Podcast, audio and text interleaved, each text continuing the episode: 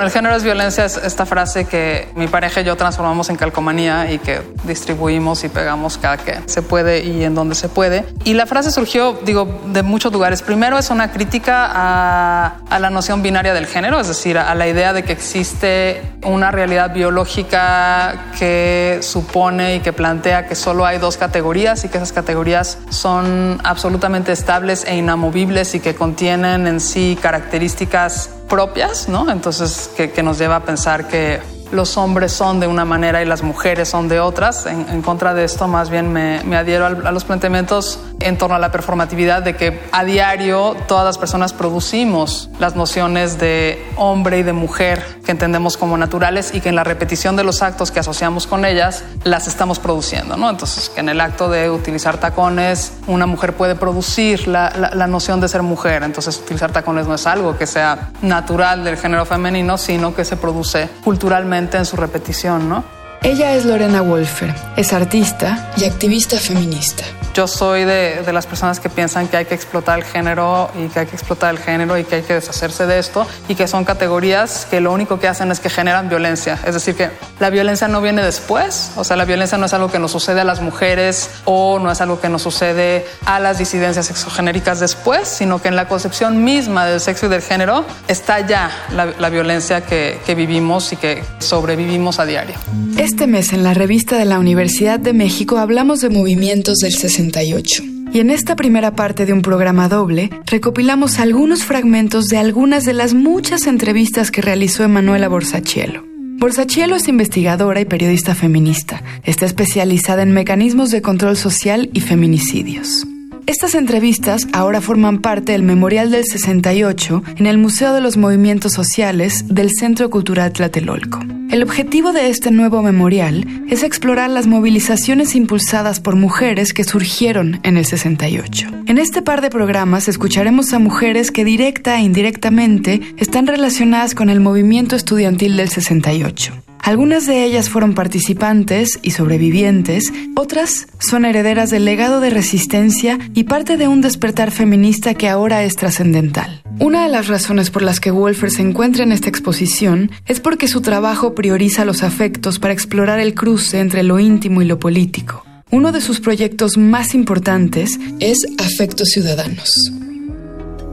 Y digamos, Afectos Ciudadanos es esencialmente un proyecto feminista porque plantea eso, que los afectos son enunciados políticos, se gesta desde esta corriente que plantea que los afectos no son estados psicológicos, sino que pueden ser enunciados políticos y que pueden ser posturas políticas y que entenderlos como tal puede ser una quizás la mejor vía para entender un escenario político, ¿no? Mucho más que, que el análisis frío, objetivo y crítico de una realidad este, en donde dices, bueno, lo que importa son los números y entonces las estadísticas y, y, y los porcentajes el planteamiento es no, no hablemos de eso, sino hablemos de lo que vivimos y cómo lo vivimos y de nuevo cómo, es que lo sentimos, ¿no? Y a partir de los afectos, cómo es que podemos generar eh, redes de acompañamiento y de reconocimiento, ¿no? Porque quizás cuando, cuando tú dices tantas mujeres han sido asesinadas en México, ¿no? O la violencia contra las personas de las comunidades LGBTQIA es de tal porcentaje este año con respecto al año anterior. Quizás eso no diga nada, como en efecto sucede con, no sé, por ejemplo, con términos como las muertas de Juárez. O sea, quién sabe quiénes son. Es un término incorrecto porque además no se murieron, fueron asesinadas. Ese plural indefinido puede ser o referirse a dos, a dos mujeres o a 50 mil, ¿no? Este, entonces, en contra de, de los datos duros, yo lo que propongo es hablemos desde los afectos, ¿no? Los afectos y la relación afectiva que establecemos con los sistemas de poder que nos circundan y que nos gobiernan y también con los otros cuerpos y las otras personas con las que nos relacionamos. ¿no? Entonces, es un proyecto que he desarrollado como en diferentes contextos. El, el proyecto empezó a seis meses de, de la desaparición de, de, los estudiantes de Ayotzinapa, cuando entré en contacto con un estudiante de Iguala y me empezó a contar cómo era Iguala en ese momento. ¿no? Digo, ella me buscó para otra cosa porque quería como asesoría con su tesis, pero en, en la conversación me empezó a contar y, y, y de pronto sus afirmaciones, ¿no? Como mi ciudad está muerta o mi ciudad está desierta, ¿no? Se volvieron como algo tan fuerte y, tan brutal que pensé que tenía que hacer algo con eso, ¿no? Entonces le pregunté si ella estaría dispuesta a recabar testimonios en Iguala y,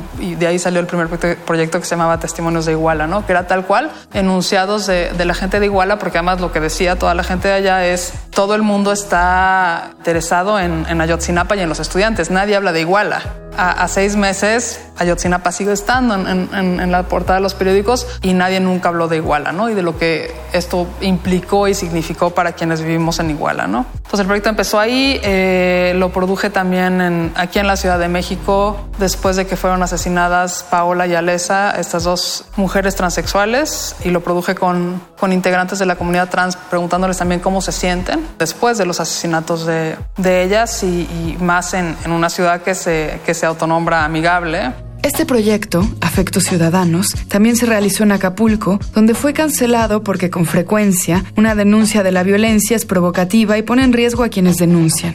Más adelante también se llevó a cabo en ciudades estadounidenses como Santa Bárbara. Otra de las mujeres que forman parte del Memorial del 68 y Museo de los Movimientos Sociales es la escritora Francesca Gargalo.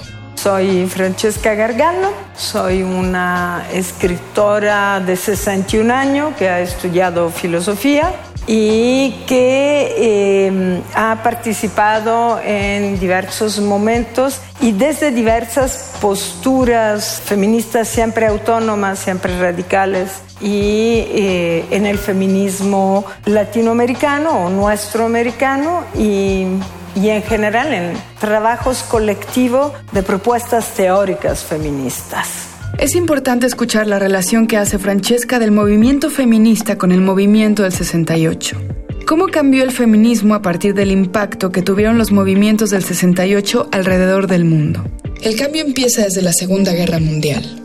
La Segunda Guerra Mundial había dado una enorme libertad a las mujeres en cuanto el sistema las había necesitado. Y al necesitarla para matarse entre hombres, necesitaba que las mujeres produjeran las armas para que los hombrecitos jueguen sus juegos de muerte. Entonces, eh, en esta producción de guerra, las mujeres habían sustituido a los hombres en toda la rama de la producción en los países que habían entrado a la guerra. Y esto había implicado que el Estado les diera todo lo necesario para poder trabajar.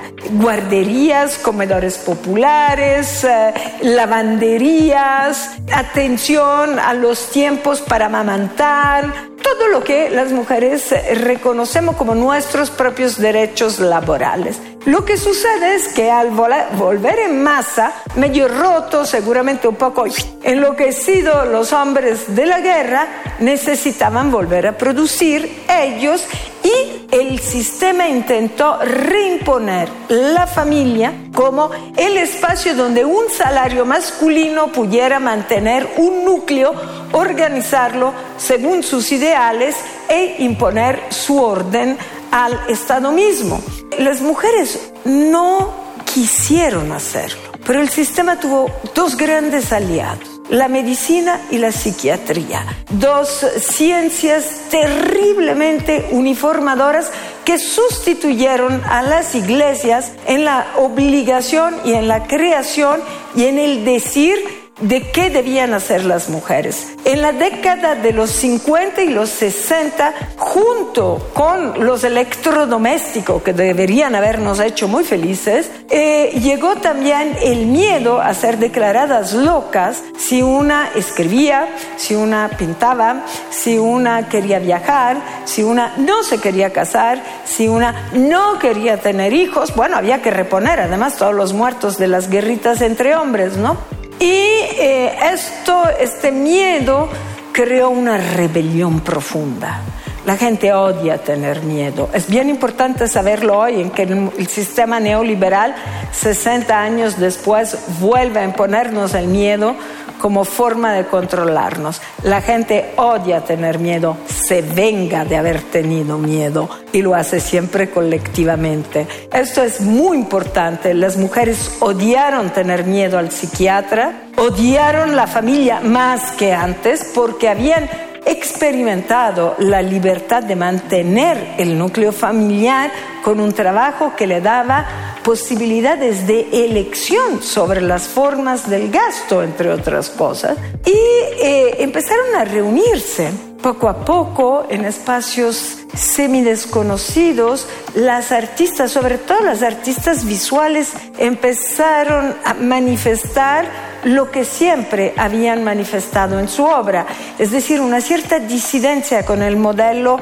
que aprendían en la escuela, en la academia, donde habían podido ingresar a finales del siglo XIX gracias a la movilización del primer feminismo que, entre otra cosa, exigía el derecho al estudio de las mujeres. Habían pasado 60 años, las mujeres que habían estudiado querían entender por qué con sus estudios no podían hacer una cultura propia y debían depender de la cultura de los hombres. Este malestar de las mujeres era también el malestar de las y los estudiantes en escuelas y universidades que soportaban siempre menos la autoridad y el autoritarismo de profesores y ministerios de educación. Era también el malestar de los obreros que hasta la guerra y durante la guerra pasaban de ser obrero a ser soldado según las necesidades de un Estado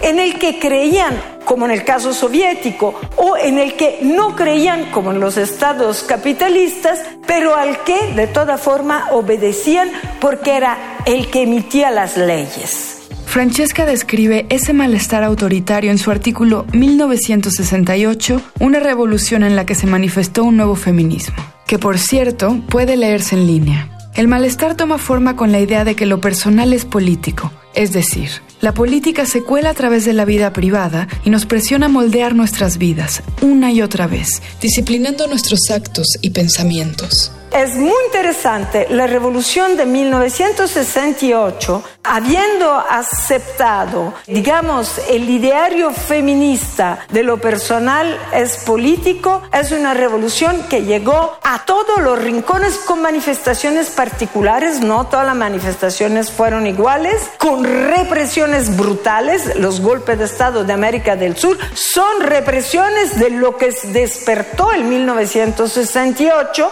y que América Latina, pero empieza mucho antes, porque empieza en Cuba en 1959. Entonces, en todas estas cosas tan brutales de represión, han siempre habido resistencia de lo personal es político, resistencia de este ideario feminista, que es el ideario de generaciones subsiguientes de mujeres y hombres y que trastoca todos los espacios de poder y que hoy sigue sirviendo para que haya gente despierta que se da cuenta cómo el sistema sigue intentando una contrarrevolución conservadora que repropone la familia, que repropone la escuela excluyente de clase, que forma los sectores dirigentes de la economía y de la política de los países. El feminismo está vivo después de 200 años, pero ha seguido produciendo reflexiones disidentes del sistema a partir de lo que despertó descubrir que lo personal es político.